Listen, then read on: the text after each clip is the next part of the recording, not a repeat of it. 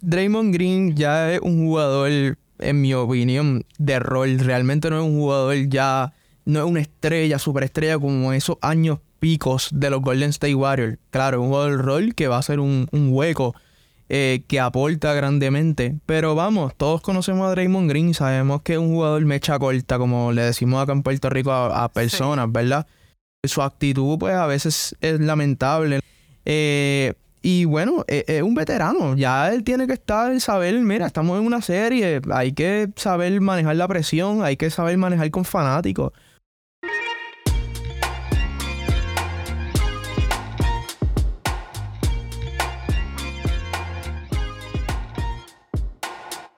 Saludos a todos esos fanáticos del deporte. Mi nombre es Mayrin Batista y me acompañan Joseph Colón y Edwin Rodríguez. Y hoy en este podcast de Guapa Deportes les vamos a poner al día con todo lo que está sucediendo en la NBA. Vamos a hablar de la acción de los playoffs, los equipos favoritos, las series que continúan esta noche y mucho más. Así que miren, no se despeguen, no se despegue este podcast. Pero chicos, ahora sí, cuéntenme cómo están. Saludos a todos, saludos Mayrin, saludos Edwin. Y no, encantado nuevamente de estar en el segundo episodio del podcast de Guapa Deportes. Claro que sí, muchachos. Saludos a todos, saludos a nuestra audiencia. Muy emocionados de seguir, ¿verdad? Nuestro podcast, este segundo episodio. Así que vamos a la acción. Bueno, yo quiero que comencemos hablando del premio que fue otorgado este lunes. Eh, fue el premio al jugador defensivo del año y cuéntanos sobre eso, Edwin. Claro que sí, el centro de Memphis, de los Memphis Grizzlies, Jaren Jackson Jr., fue seleccionado como el jugador defensivo del año de esta temporada del NBA. El joven jugador de tan solo apenas 23 años eh, tuvo una actuación de 18.6 puntos por partido, 6.8 rebotes en 63 partidos. Eh, terminó líder en tapones con 189 tantos y solamente fue superado por el veterano Brook López, que realmente tuvo cuatro tapones más que él, 193 en 15 juegos más. Eh, pero realmente Jackson, una de las piezas fundamentales para que este equipo de Memphis eh, finalmente logró un récord de, ¿verdad? Estar segundo en la conferencia oeste. Eh, Memphis logró 51 eh, victorias, 31 derrotas. Así que bien impresionante esta labor por parte del joven. No, sin duda alguna, Jackson es uno de estos jugadores que puede jugar la posición 4 y posición 3 y también centro, que le da un poco más de diversidad al equipo de, de Memphis. y los atléticos que él apenas tiene 23 años, hace dos años atrás firmó una extensión con dicho equipo, así que le queda mucho por, seguir dando al equipo de Memphis y añadiendo también al, quinteto a Janet Moran. Janet Moran, otro joven que está poniendo los nombres para futuro MVP de una temporada de la NBA, así que yo creo que este equipo de Memphis y de Jason que años anteriores también ha puesto también números buenos para un Defensive Player of the Year, pero este año fue que, que se lo tocaron y también este equipo de Memphis se descaracteriza por eso, por, por defensa, por Steven, a Steven Adams. Steven Adams en su momento también fue un gran defensor con, con Oklahoma Thunder, así que en, en, el poste pues tiene un, un, buen, un buen resumen de defensa. Claro, una combinación de jugadores jóvenes y veteranos que ha caracterizado este equipo de Memphis en estas pasadas dos temporadas desde que draftearon a, a Yamoran. se ha convertido en uno de los equipos más peligrosos. No, y, y, abundando también el tema del premio, ¿verdad?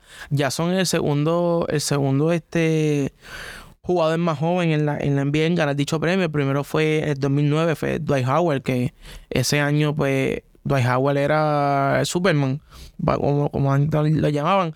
Pero, pues, este equipo de Memphis se ha visto año tras año desde la llegada de Jamoran lo que posible candidato a, lo que fue Golden State en los años pasados, una dinastía.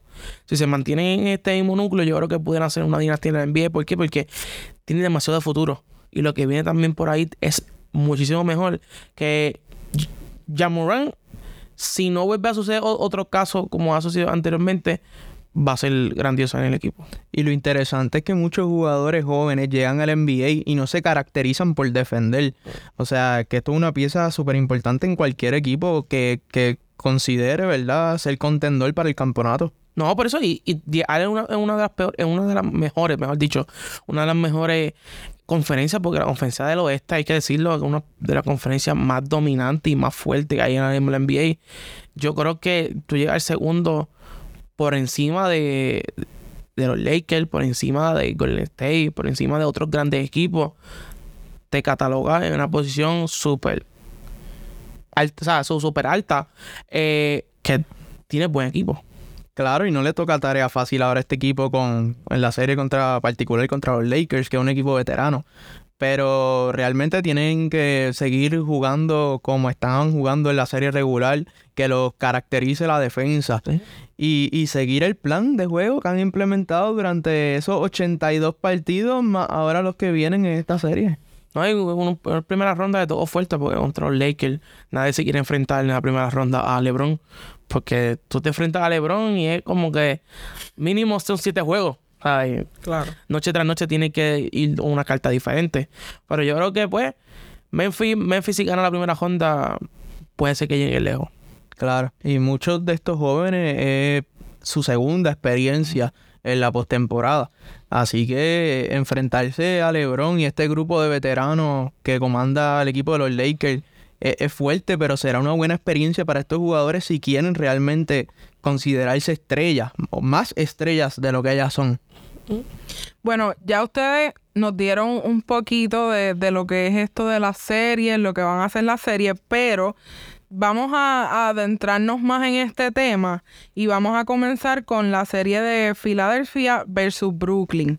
Eh, Filadelfia lidera esta serie 2 a 0 y, ¿verdad? Yo creo que ustedes me digan cómo, cómo ven esta serie hasta el momento, para ustedes quién es el favorito a ganar esta serie y muy importante, ¿Quién, es verdad, ha sido quizás ese jugador clave que, le ha dado a Filadelfia eh, la posición en la que se encuentran hoy día?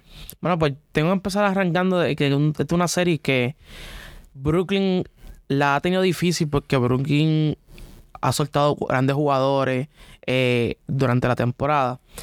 Pero sin duda alguna, el jugador clave de esta serie por parte de Filadelfia es Joel Embiid. Joel Embiid ah, está, está promediando 33 puntos por juego en, estos dos primeros juegos que van en la serie. Así que yo creo que el dominio de Joel Embiid, que es uno también de los candidatos de MVP de la temporada regular, eh, ha sido la pieza clave por parte de Filadelfia. Claro, ellos, Filadelfia, tiene que parar un poco más la, transición de ofensiva de Michael Bridge, que ahora está en Brooklyn, la temporada estaba en Phoenix. Y mm, Bridge es uno de los jugadores que viene caliente esa noche y te va a encestar todos los puntos que tires realmente. Yo creo que tiene que hacer esos ajustes para detener un poco esa, transición ofensiva por parte de Brooklyn, pero sin duda alguna, para mí, tiene que ganar la Filadelfia 4 a 0 la serie y el jugador tiene que seguir destacándose por Joel Embiid. La bola tiene, tiene que seguir llevando a Joel Embiid porque Juan más dominante ahora mismo, mide 7 pies, eh, se mueve muy bien, así que yo creo que, que es jugador más clave. No, claro, yo estoy completamente de acuerdo con Joseph. Eh, pienso que Joel Embiid es sin duda alguna el jugador más importante de esta serie. Eh, no descartando a James Harden, que el dato curioso, o sea, estos equipos protagonizaron uno de los intercambios de jugadores más importantes la pasada temporada, cuando eh, Ben Simmons, Seth Curry, Andre Drummond y un, número ahí de, de ¿verdad? De, de turnos de primera ronda pasaron a Brooklyn a cambio de James Harden y Paul Millsap. O sea, este equipo tiene historia, tiene rivalidad entre fanáticos, entre jugadores. Tienen jugadores que han vestido ambas camisetas. Así que eh, es una serie bien interesante adentro y fuera de la cancha. Claro está, Filadelfia, para mí, amplio favorito. Eh, Brooklyn pudiera ganar algún juego, pero no creo que pase de eso. Yo pienso que el, caso de Jim Harden es que Jim Harden no es el mismo desde de, de, salió de, de Houston. O sea, pienso que Jim Harden puede ser un sexto hombre en cualquier equipo ahora mismo. Porque no ha, no ha tenido tantos puntos en las manos, tanto protagonismo como los años anteriores. El nivel lo ha bajado demasiado y al igual que le pasa el mismo el asunto de Ben Simmons. Ben Simmons, a cuando lo draftearon en NBA lo compararon con LeBron James. O sea, al compararte a LeBron James, todo el mundo espera lo mejor de ti. Y ahora mismo, ¿qué está haciendo? En la banca, porque no está dando el grado, no tiene un tiro de afuera, solamente penetra al, canasto. Yo creo que esta serie es un, un choque de un choque de, altura. De Claston está, está, él está siendo líder en punto en, por parte de Brooklyn, Joel Embiid por parte de Filadelfia, ambos son centros. Una, para mí un choque de altura. Claro, no. No podemos descartar tampoco a James Harden, que sigue siendo un líder. Realmente, la verdad es que sí, no es el mismo nivel que ha tenido, de, ¿verdad? Desde que salió de Houston. Pero, vamos, sigue siendo el líder de este equipo junto a Joel Embiid. O sea, es una de las piezas más importantes. Hoy puede explotar y, y enterrar a Brooklyn fácilmente. Pero después lo podemos ver en otra serie y, no pone esos números. Así que para mí realmente sigue siendo un líder eh, que ya ha pasado quizás sus mejores años, pero que sigue estando ahí. Y esta serie para mí realmente, pues Filadelfia va a dominar, como ya hemos dicho. Eh, y, y, no, claro, este grupo de, Brooklyn empezó la temporada con Kyrie Irving y Kevin Durant. O sea, hoy están terminando con un equipo bien diferente al que empezaron la temporada. Hicieron el trabajo, llegaron a la postemporada, que no es fácil.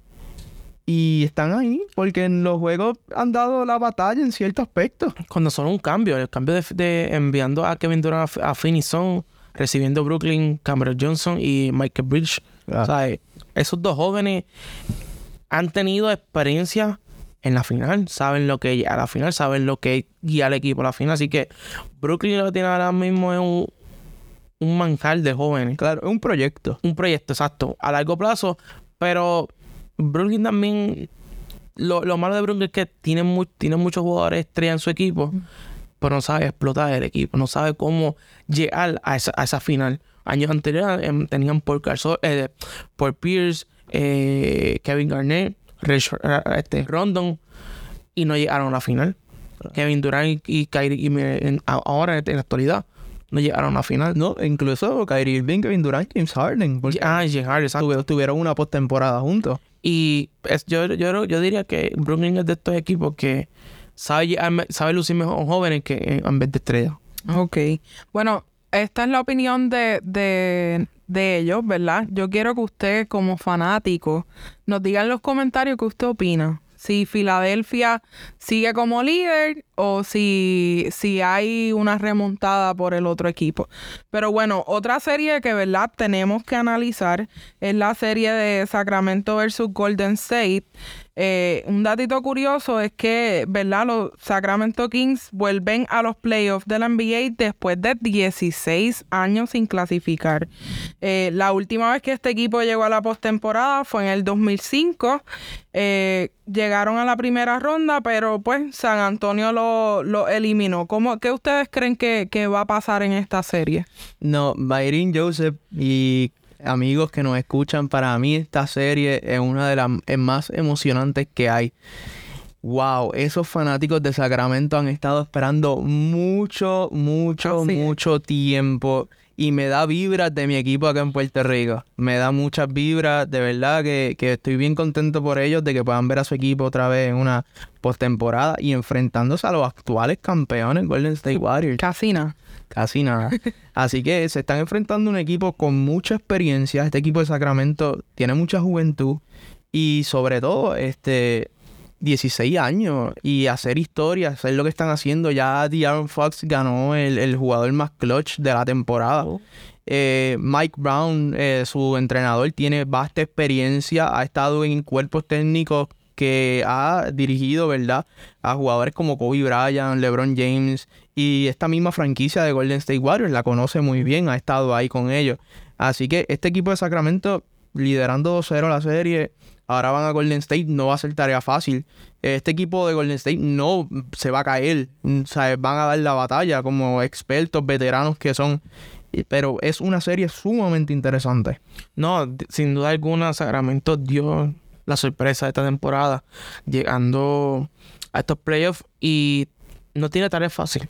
Tiene una tarea súper complicada, ganarle los actuales campeones Golden State y con un trío de Draymond Green, Steph Curry y Clay Thompson que que no, no, es, nada fácil cada noche. Eh, eh, aprovechando esa línea, eh, sufrieron una baja porque Damon Green fue suspendido. para los que no están al día con lo que pasó, el jugador fue expulsado del último juego porque pisó a Domantas Sabonis y aunque en una conferencia trató de argumentar que fue porque en la jugada este jugador le agarró las piernas, yo creo que el video es sumamente claro y, es triste ver que quizás esta serie se ve un poquito empañada eh, por este comportamiento, pero ¿qué ustedes creen de esta situación? ¿Golden State se va a ver eh, bien afectado o ustedes creen que, que el equipo tiene lo que se necesita para pues para seguir dando la batalla en la serie? Pues yo pienso que no se va a ver afectado porque Golden State está acostumbrado a jugar el estilo de baloncesto americano, small ball, que jugar un cuadro pequeño.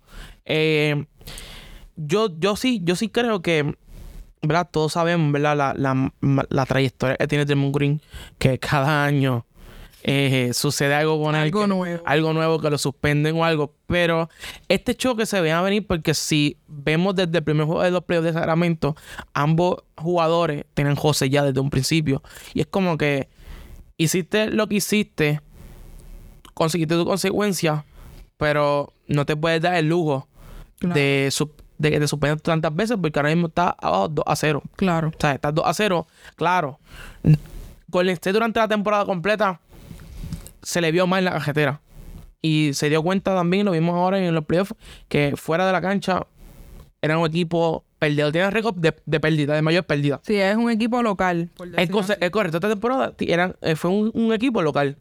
Porque en la carretera fue mala. Ahora bien, hay que esperar lo que pase cuando regresen a la casa Claro. que cómo se van a ver. Yo, yo en mi pensar, no creo que le vaya a afectar a, a Golden State una gran baja como Draymond Green.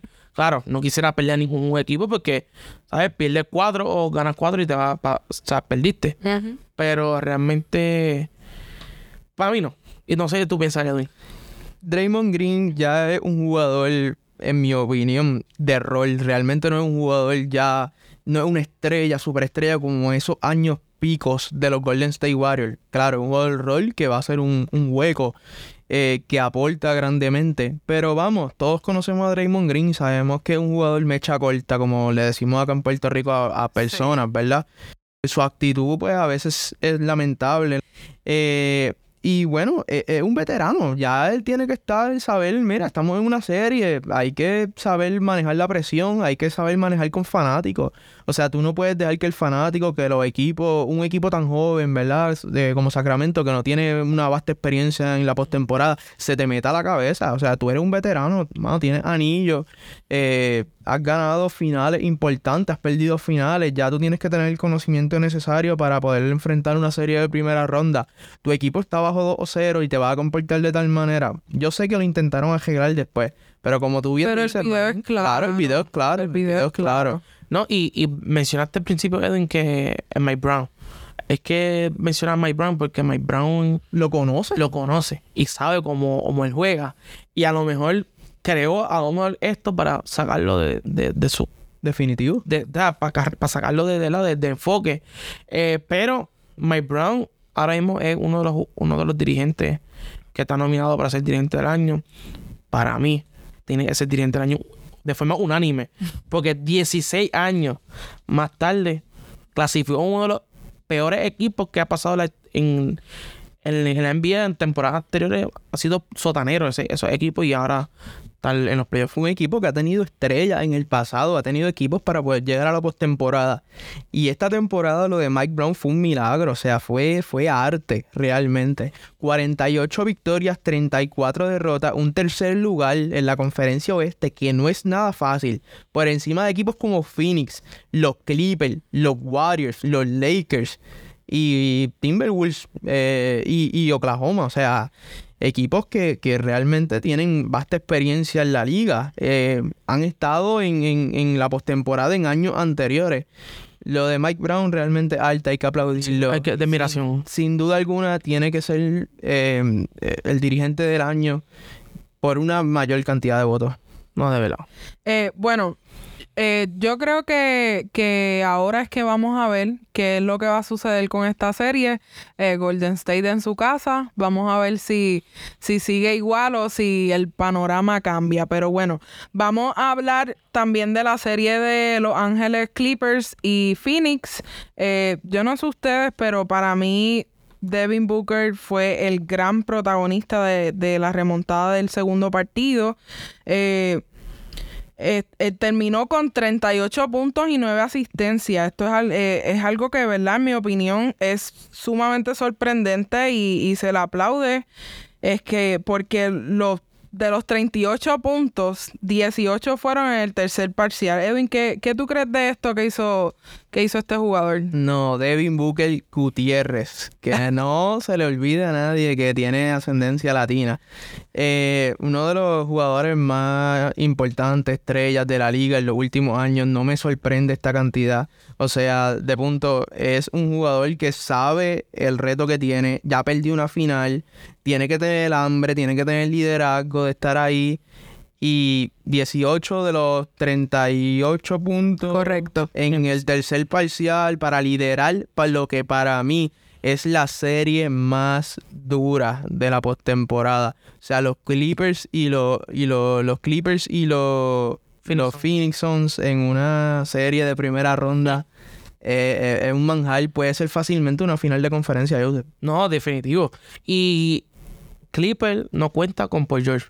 O sea, hay que un dato, no cuenta con Paul George. Y que si lo ponemos en perspectiva y en papel, en papel se supone que gane Suns, Porque tiene a Devin Booker, Chris Paul, Brandon Ayton y Kevin Durant.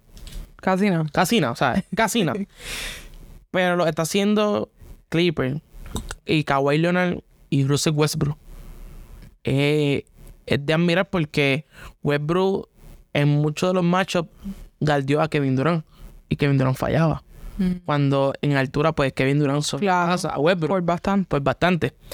Que yo digo, como bien menciona Edwin, yo, yo diría que esta es una serie final de conferencia fácil que pudiéramos estar viendo ahora mismo, pero nos tocó verla ahora en, en, en, en la primera ronda. Y lo de Devin Booker, si lo hacen todos los- todas las noches, lo hacen. O sea, Devin Booker, 38 puntos en y 18 fueron en, la- en el En tercer, el tercero. en el tercero. O sea, y teniendo en cuenta que tiene a dos veteranos como Kevin Durant en, su plantilla, que si fuese sido otro, se hubiera recostado de esos dos, pero no, de eso sí quedando de demostrar ahí. Totalmente de acuerdo, ¿no? Y, y cuando tú te estás enfrentando a un Kawhi Leonard que tiene anillos con San Antonio y con Toronto, eh, que en el primer partido dominó con 38 puntos, en el segundo partido 30, aportó 31 puntos más. Russell Westbrook salió no sé de dónde para aportar 28 más luego de, de, de, ¿verdad? de- de una desastrosa primera mitad de temporada para él, que empezó con los Lakers, lo terminaron cambiando y ahora está resurgiendo otra vez.